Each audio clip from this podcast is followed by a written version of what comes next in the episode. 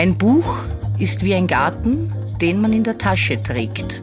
Das Superfly Buch der Woche von Buchhändlerin Anna Jeller. Der Buchtipp kommt wieder aus der Buchhandlung, dank Lockdown Nummer 2. Hier ist er. Sophie Roberts, Sibiriens vergessene Klaviere, erschienen im Schollnei Verlag. Edmund de Waal, den Sie vielleicht kennen, sagt zu diesem Buch eine außerordentliche Reise durch Musik, Exil und Landschaft. Sibirien, das ist unerbittliche Kälte und enorme Weite.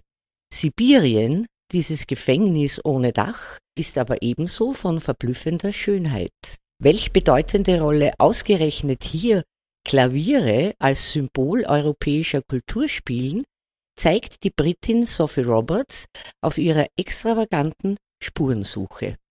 Dabei gelingt es ihr nicht nur zahlreiche einst berühmte Instrumente zwischen dem Ural und der Insel Sachalin ausfindig zu machen, sondern auch ihre Geschichten zu rekonstruieren. Von der Pianomanie der Zahnzeit bis zur Leidenschaft des Lotsen der Aeroflot, von der sowjetischen Manufaktur Roter Oktober bis zur jungen mongolischen Pianistin Otgoret, die in ihrer Jurte Bach spielt.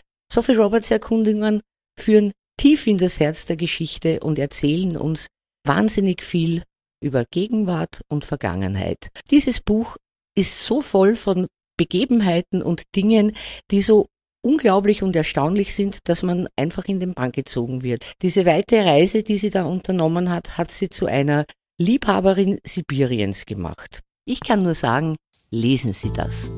Der Superfly-Buchtipp dieser Woche: Sophie Roberts, Sibiriens vergessene Klaviere, erschienen im Schollnei Verlag. Lesen aus Leidenschaft. Anna Jeller ist Buchhändlerin in der Margaretenstraße. Ihr Buch der Woche online und als Podcast zum Nachhören auf superfly.fm.